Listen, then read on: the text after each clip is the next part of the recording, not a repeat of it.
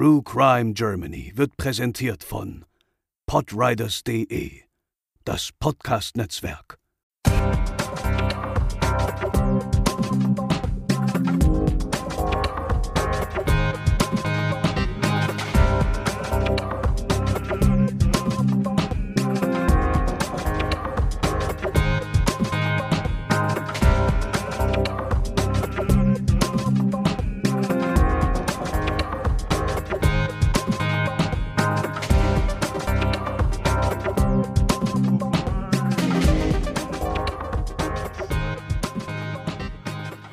Hallo und herzlich willkommen zur 61. Episode von True Crime Germany. Ich bin der Chris und an meiner Seite sind natürlich wieder Lena.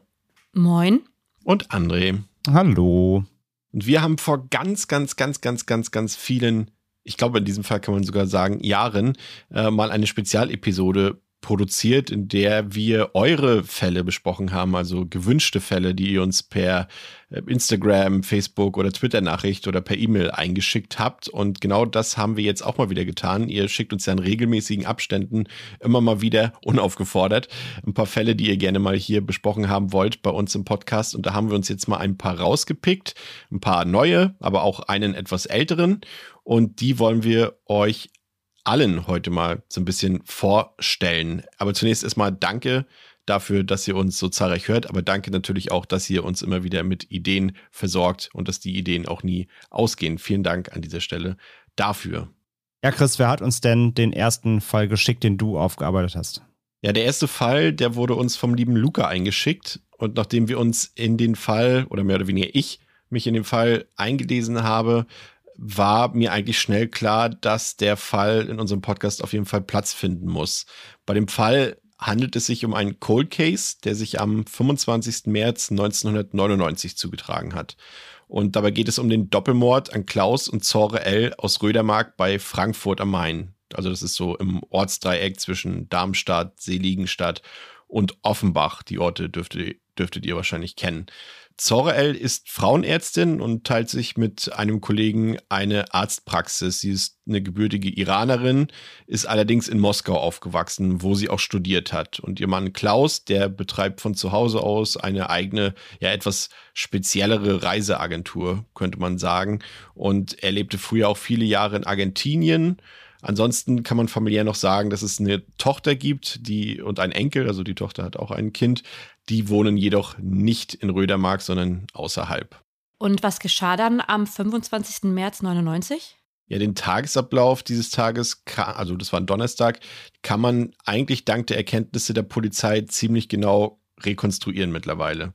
Am Vormittag des 25. März führt Klaus L. einige Telefongespräche ehe er am Nachmittag mit dem Auto zu seinem Steuerberater fährt.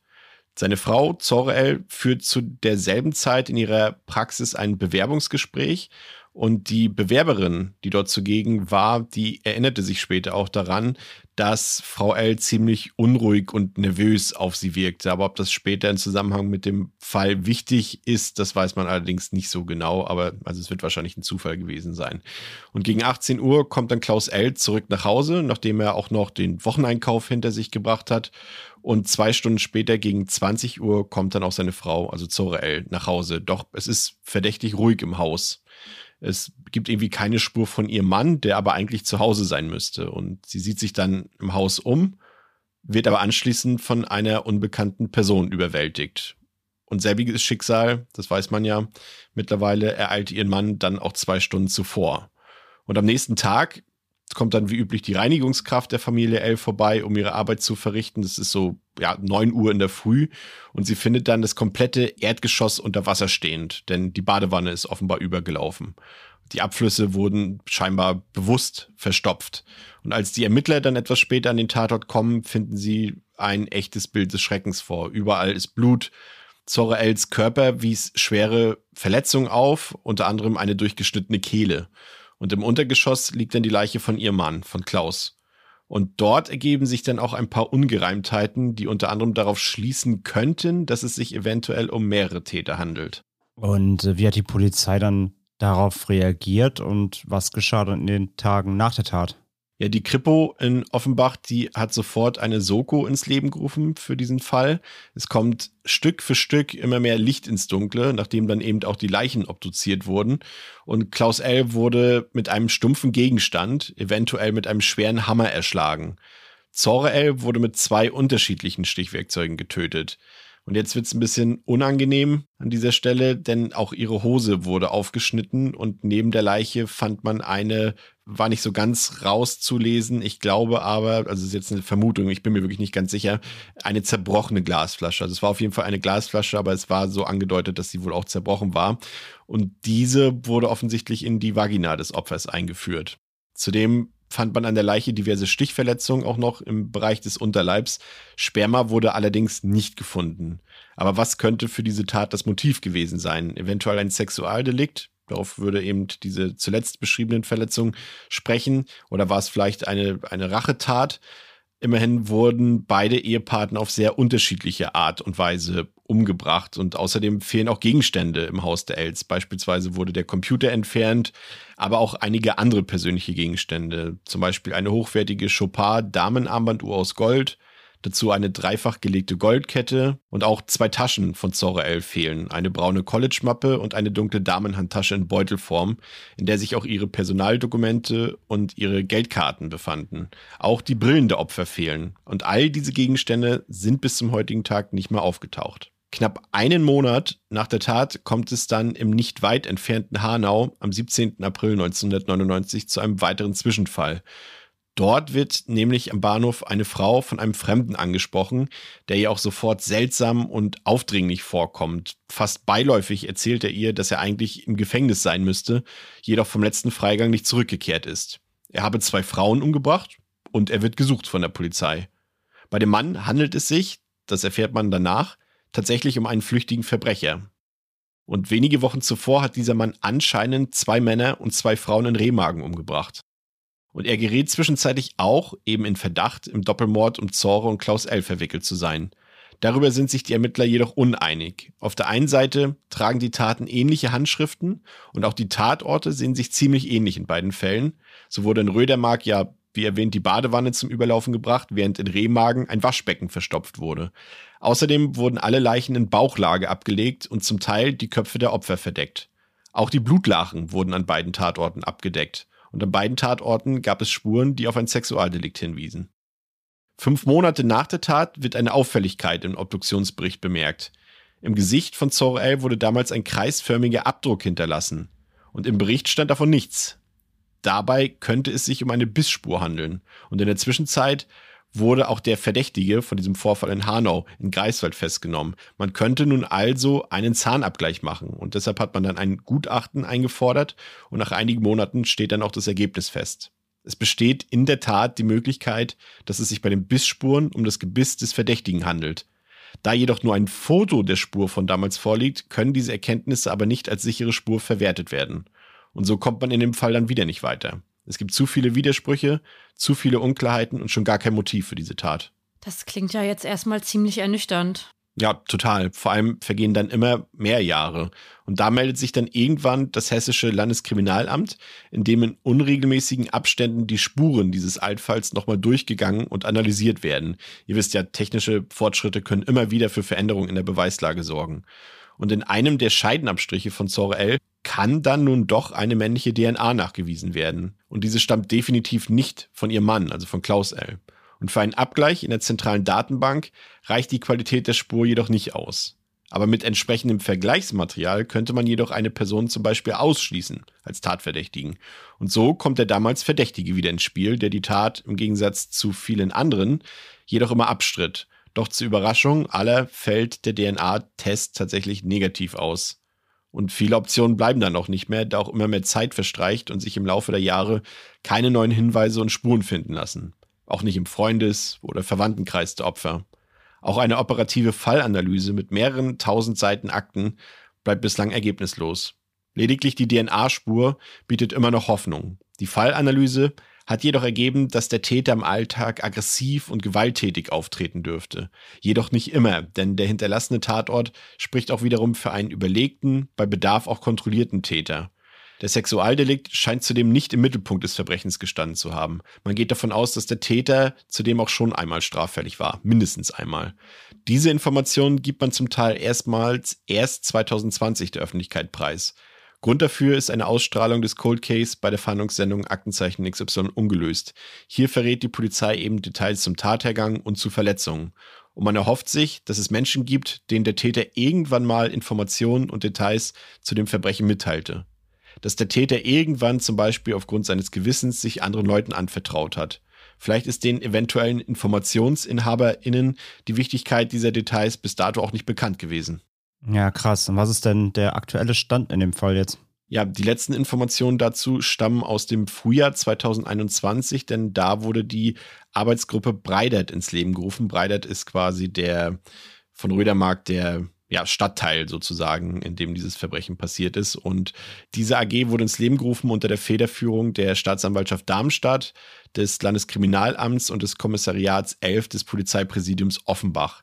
Und exakt 22 Jahre nach der Tat gibt es auch die erste Aktion dieser AG mittels Flugblättern soll erneut die Bevölkerung sensibilisiert werden. Eventuell bekommt man eben so doch noch Dinge mitgeteilt, die der Polizei bis dato noch unbekannt sind.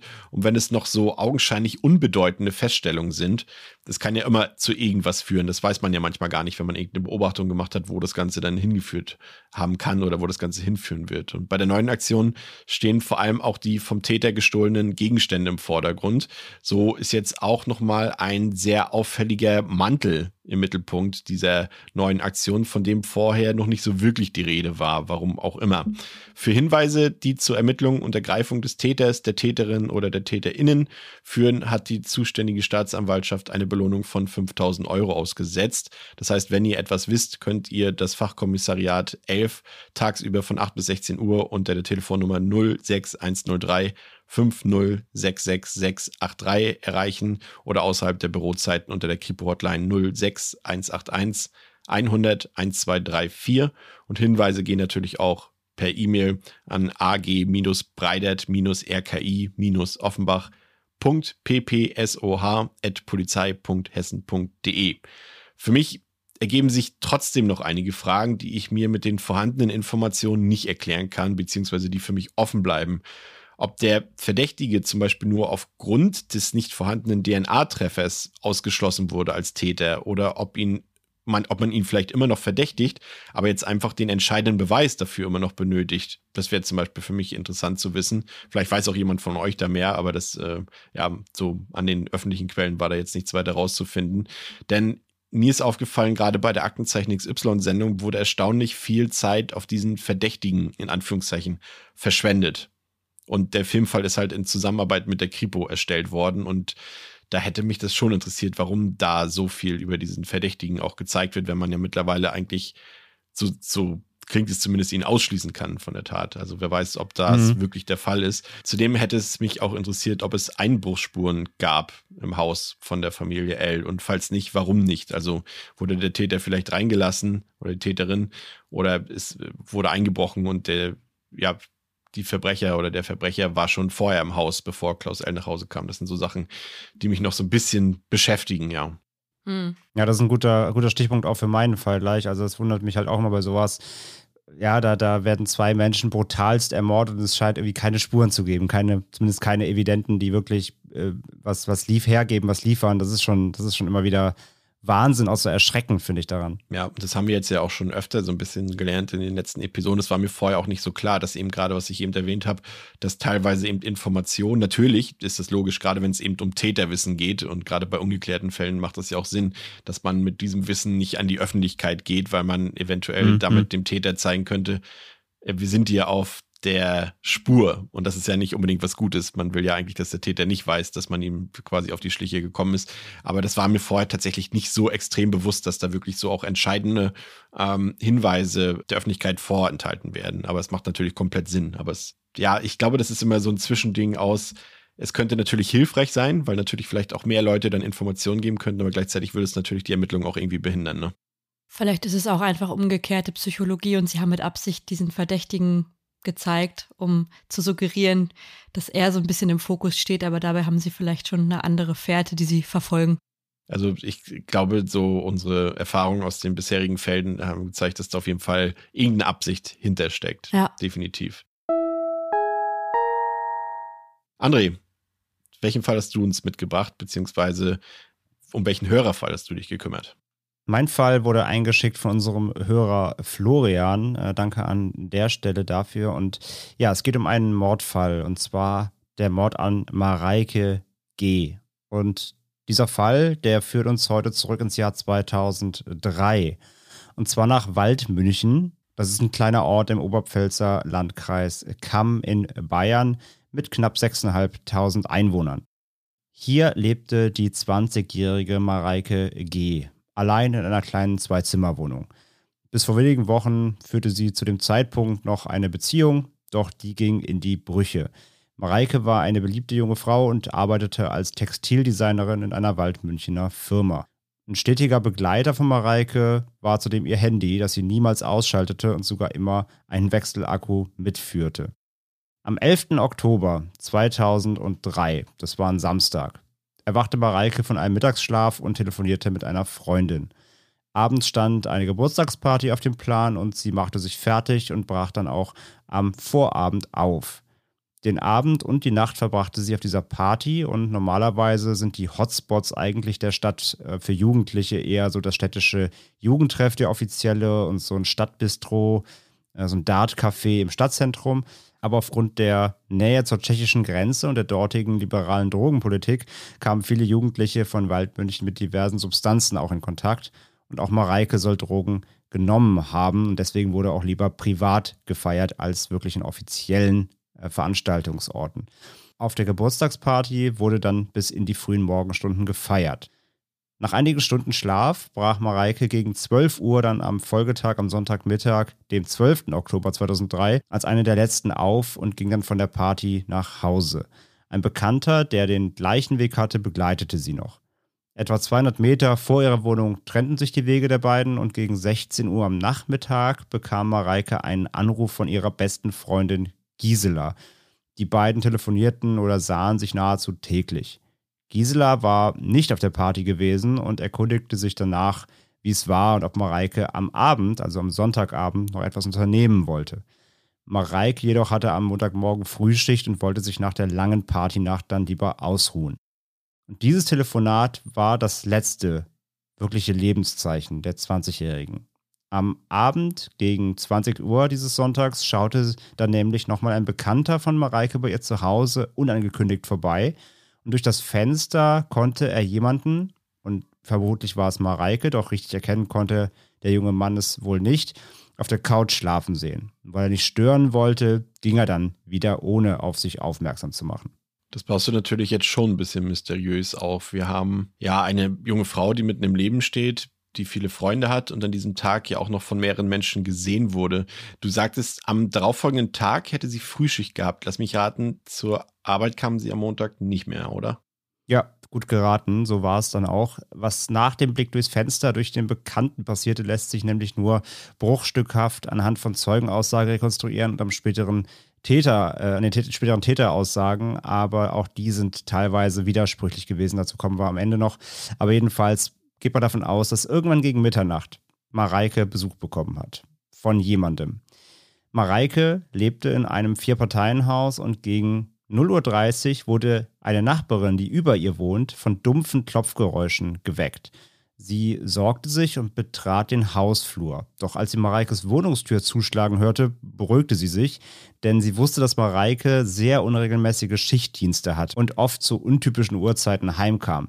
Und sie dachte, Mareike war vielleicht noch arbeiten oder anderwertig aus und sie legte sich daraufhin wieder ins Bett. Eine weitere Zeugin war eine Dame, die gegenüber von Mareikes Wohnung in einem Hotelzimmer schlief.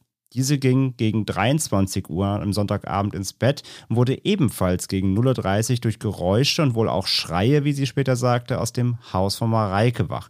Doch als sie halb verschlafen aus dem Fenster schaute, war schon wieder alles ruhig und auch sie ähm, ja, ahnte nichts Böses und ging wieder ins Bett. So, und wir springen jetzt zwei Tage nach vorne, nämlich zum Dienstag, den 14. Oktober 2003. Mareike war bereits zwei Tage hintereinander nicht bei der Arbeit erschienen und hatte sich auch sonst bei niemandem sonst gemeldet, was sehr untypisch für sie war. Ihre Mutter und eben ihre beste Freundin Gisela fuhren dann zusammen zu Mareikes Wohnung und die Mutter besaß einen Zweitschlüssel, mit dem sie reinkamen. Die Wohnung fanden sie aufgeräumt und sauber vor. Es sah aus wie immer eigentlich, doch von Mareike fehlte jede Spur. Mareikes Mutter meldete ihre Tochter daraufhin dann als vermisst. Der letzte nachvollziehbare Kontakt, der von Mareike ausging, war ein Telefonat von ihrem Handy um 3.36 Uhr in der Nacht, in der sie verschwand, wie die Kripo später ermittelte. Am 16. Oktober 2003 begann im Bayerischen Wald nahe der tschechischen Grenze eine der größten polizeilichen Suchaktionen der Region überhaupt.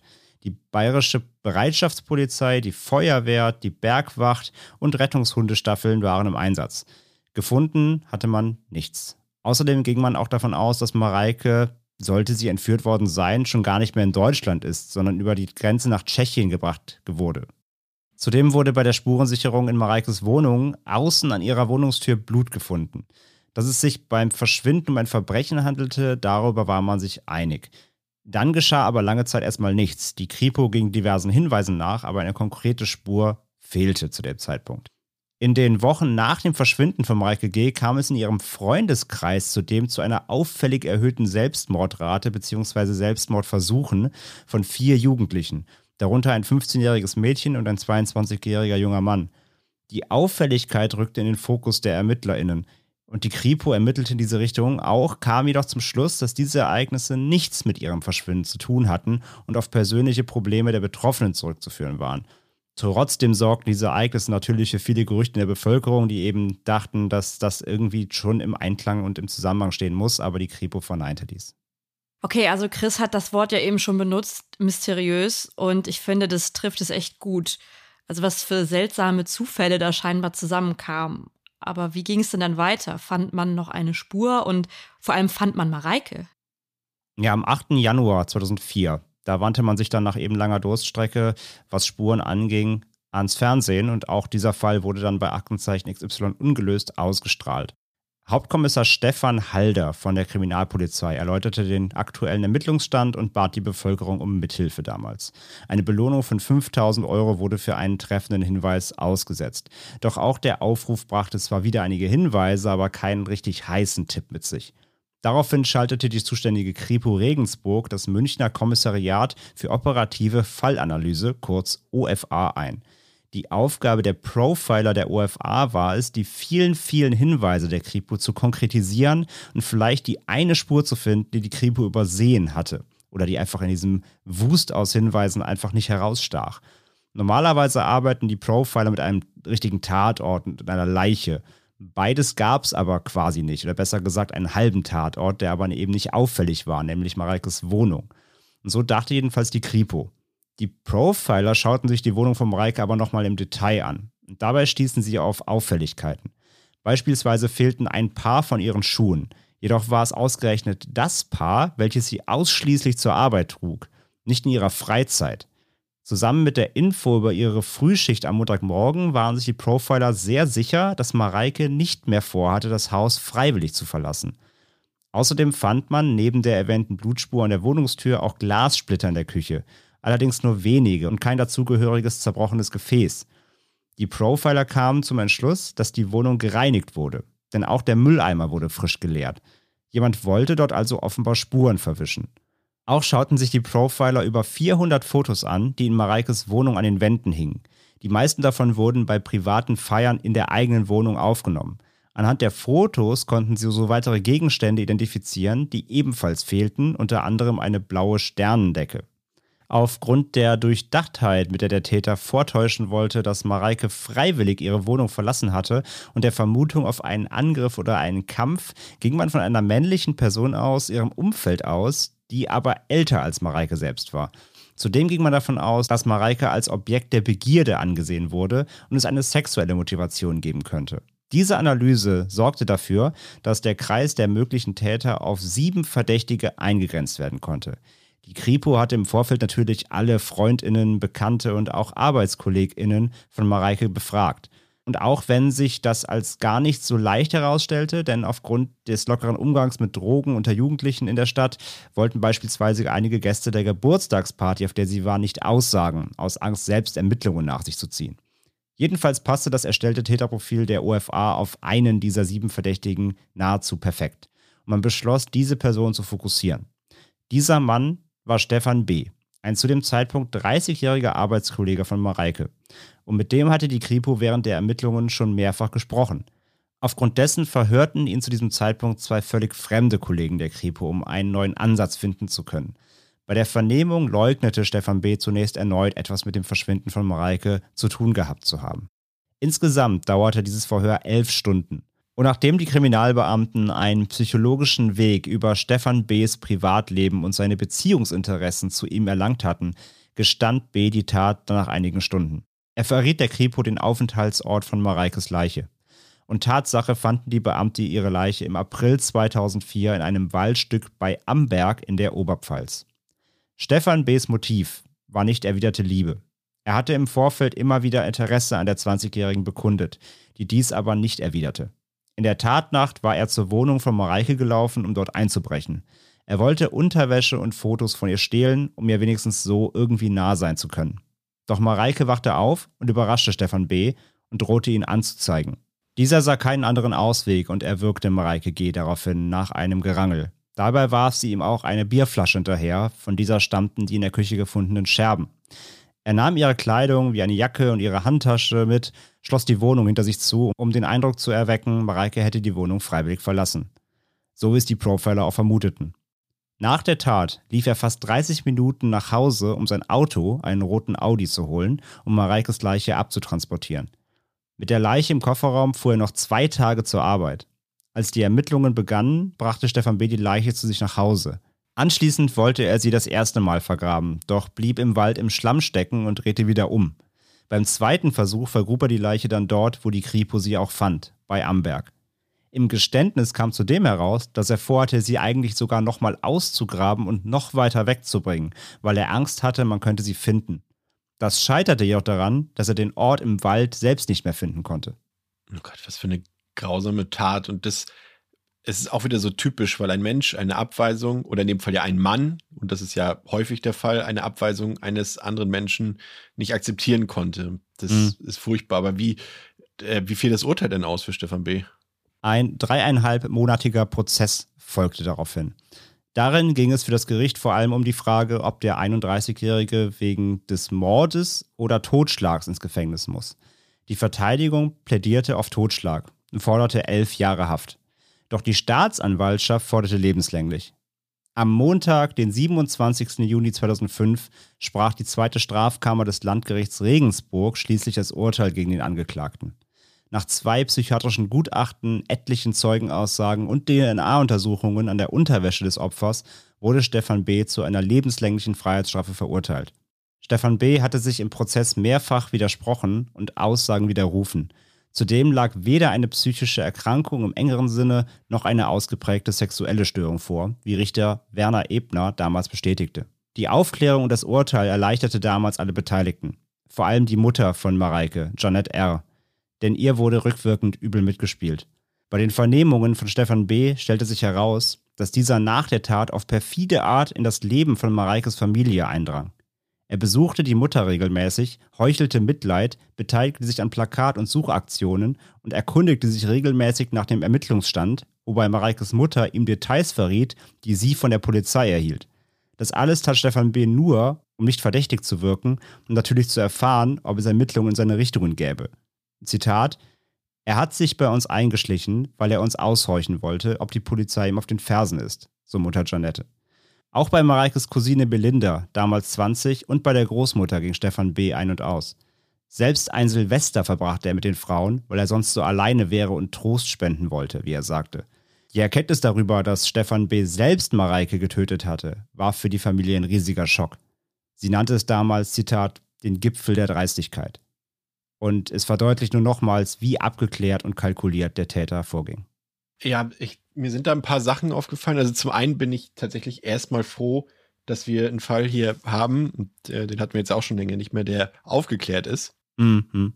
Dann ist es natürlich wieder irgendwie auch, bewegt es mich schon sehr, dass es auch wieder so eine Tat ist, die einfach entstanden ist, weil jemand seine Emotionen nicht im Griff hat. Und das ist ja das, was ich vorhin schon angedeutet habe. Das passiert ja in der Regel tatsächlich Männern, wenn es eben um nicht erwiderte Liebe geht oder um Eifersucht geht. Und dann ist es ja immer so, dass äh, einige Männer sich dann nicht im Griff haben, ihre Emotionen und dann zu so einen Taten kommen.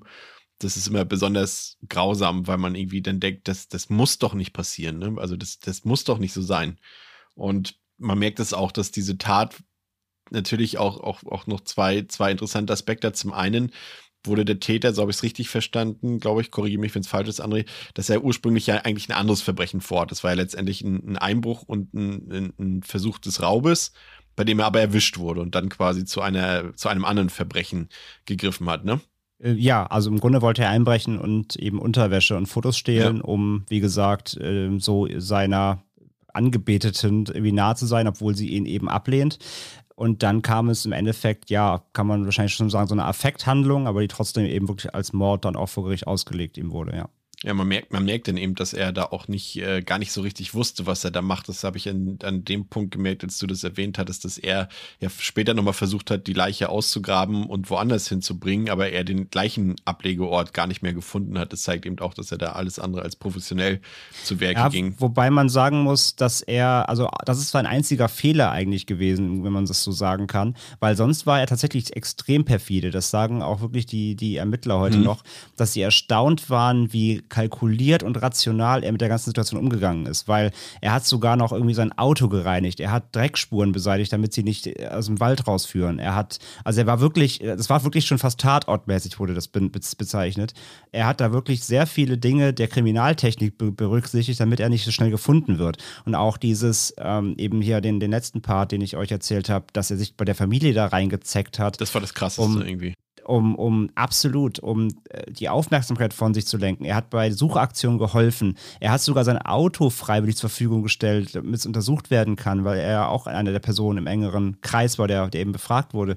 Also er hat alles wirklich, er hat mitgespielt. Das war wohl so kalkuliert, dass selbst die, die Ermittler dann nachträglich dann wirklich ja, negativ beeindruckt waren, wie kalkuliert und perfide er da vorgegangen ist. Also, dass er, dass er diesen Ablageort nicht mehr gefunden hat, war eigentlich fast schon sein einziger Fehler, in Anführungszeichen, in dieser, in dieser Konstellation. Sonst war er erschreckend präzise. Lena, du hast dir einen Fall angeschaut, den wir bekommen haben von einer Hörerin oder einem Hörer. Das weiß ich jetzt tatsächlich nicht mehr genau. Also falls jemand den Fall wiedererkennt, meldet euch gerne nochmal. Das haben wir schon vor einer ganzen Weile uns notiert, aber ich habe vergessen, wer uns den Fall eingeschickt hat. Also meldet euch gerne nochmal, falls ihr, falls euch der Fall bekannt vorkommt und ihr uns schon mal eine Nachricht dazu geschrieben habt. Lena, worum geht's? Ja, ich erzähle euch heute vom Fall des Phantoms und Polizistenmörders. Und dafür gehen wir jetzt zurück zum 15. April 1980 nach Odenthal in Nordrhein-Westfalen. Genauer gesagt in den Ortsteil Küchenberg. Dort durchsuchte nämlich die Polizei die Wohnung des damals 27-jährigen Stefan Liva und seiner Freundin am Hirschweg 76, denn dort vermuteten sie ein Waffenlager.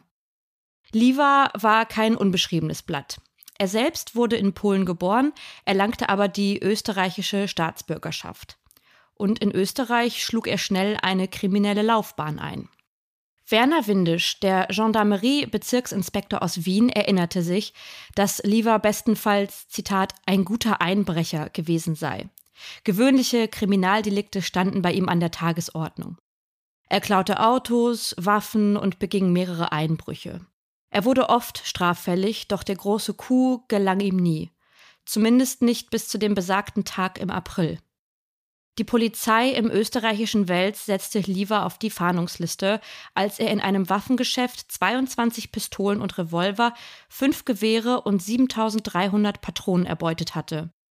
Damit versuchte er sich als illegaler Waffenhändler und übernachtete vorzugsweise in verlassenen Ferienhäusern, was ihm hierzulande den Ruf des Naturburschen einbrachte. Und genau diese Waffen galt es nun zu finden. Als die Polizei in Deutschland ihm auf die Schliche kam und die Wohnung des Paares inspizierte, bekam Liva Panik und floh. Zuvor jedoch schoss er mit einer Waffe um sich und traf dabei den Kriminalhauptmeister Günther Müller dabei tödlich. Und mit diesem alles entscheidenden Schuss ging ja die Geschichte um das Phantom Stefan Lieber erst richtig los.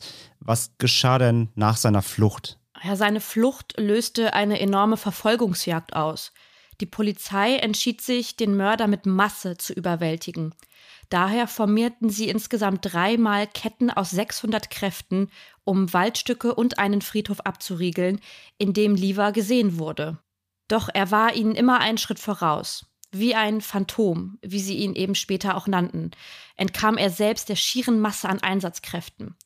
Am Himmel kreisten Hubschrauber, während in Köln-Delbrück eine Beerdigung unterbrochen werden musste, da 450 Beamte zu Fuß und auf Pferden das Gelände durchkämmten, in der Hoffnung, ihn endlich zu finden. Wurde Lieber gesichtet, verschwand er binnen kürzester Zeit auch schon wieder. Jeden Tag, sagte Peter Pauls, Chefredakteur des Kölner Stadtanzeiger, erlangte er mehr und mehr Eigenschaften, die ihm die Flucht in der Natur ermöglichten. Eine andere Zeitung titulierte ihn als Waldläufer, der seine Spuren perfekt verstecken und sich selbst im Wald quasi unsichtbar machen konnte. Und die Jagd wurde durch die damalige Medienlandschaft und Technik, beziehungsweise noch nicht vorhandene Technik, nochmal deutlich erschwert. Denn noch vor 40 Jahren war das Sicherheitsrisiko der Beamtinnen deutlich höher. So waren zum Beispiel kugelsichere Westen Fehlanzeige bei der bergischen Polizei. Zwei für alle hatten wir, sagte Polizist Manfred Dillenburg. Und wer damit hinfiel, kam allein nicht mehr auf die Beine. So schwer waren die. Auch die Kommunikation lief schleppender, als man es sich jetzt vielleicht mit unserer fortschrittlichen Technik vorstellt. Die einzige Informationsquelle für die Bevölkerung war die Tageszeitung. Und hin und wieder fuhren Streifenwagen mit Lautsprechern auf den Straßen und teilten der Bevölkerung die wichtigsten Änderungen mit. So wurden zum Beispiel Eltern gebeten, ihre Kinder nicht auf die Straße zu schicken. Würde man den Fall unter heutigen Gesichtspunkten betrachten, gäbe es vermutlich eine Flut an Informationen über die sozialen Netzwerke und Nachrichten-Livestreams. Doch was sich damals und heute nicht unterschied, das waren zwei Dinge, nämlich Angst und die Sensationslust. Denn die Aufregung brachte natürlich auch viele Einheimische dazu, sich selbst auf die Suche nach dem Mörder zu machen oder das Spektakel der Verfolgung vor Ort mitzuerleben. So wurde sogar einmal eine ältere Kölnerin von der Polizei am Waldrand aufgehalten, als sie Liva suchen ging, ausgestattet mit einem Picknickkorb. So als wäre es für sie ein Tagesausflug in den Wald, Mördersuchen inklusive. Für die Polizei eine zusätzliche Belastung. Fielen bei der Suche Schüsse, jubelten teilweise die sogenannten Schlachtenbummler, die der Polizei auf Schritt und Tritt folgten.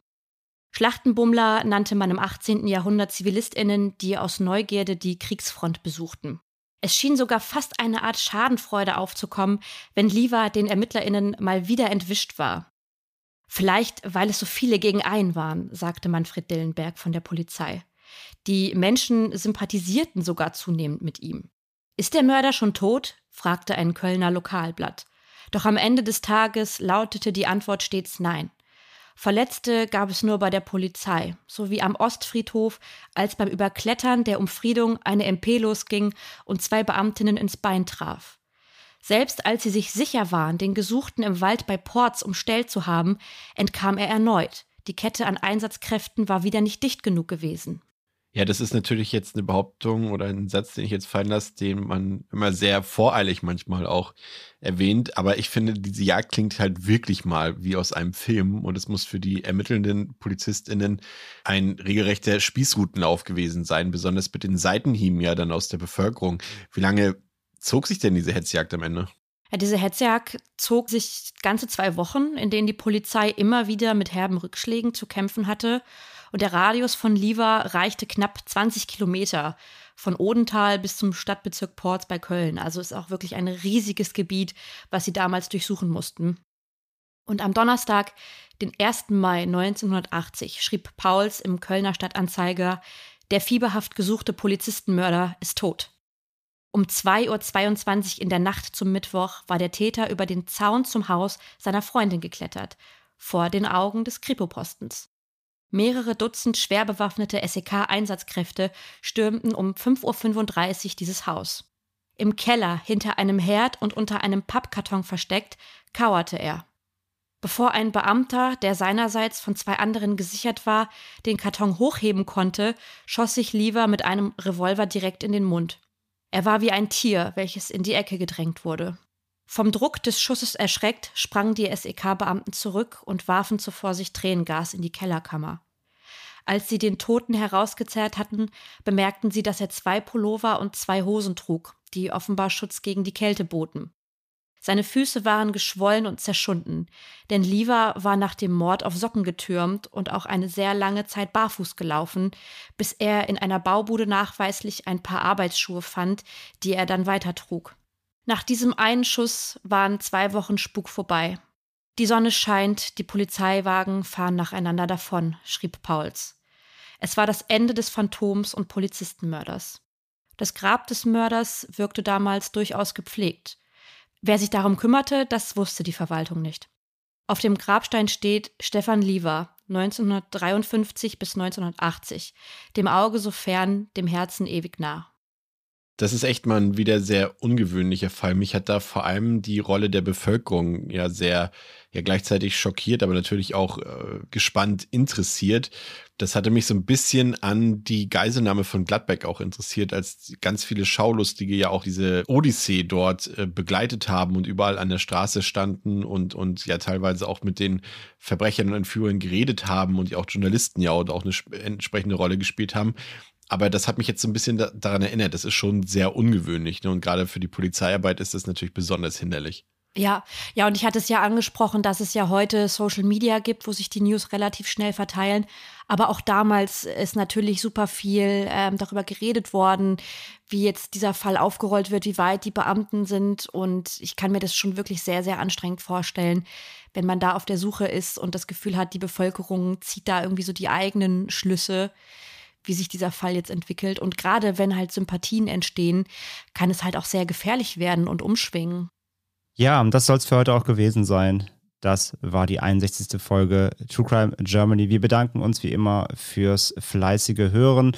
Und ja, wenn ihr mal Fälle habt, also wir haben auch noch sehr viele von euch auf der Halde, aber gerne weiter einsenden, gerne per Social Media, per E-Mail. Äh, schickt uns Wunschfälle. Wir behandeln die wirklich ähm, dann äh, gerne, wenn wir natürlich auch entsprechendes Material darüber äh, zusammentragen können.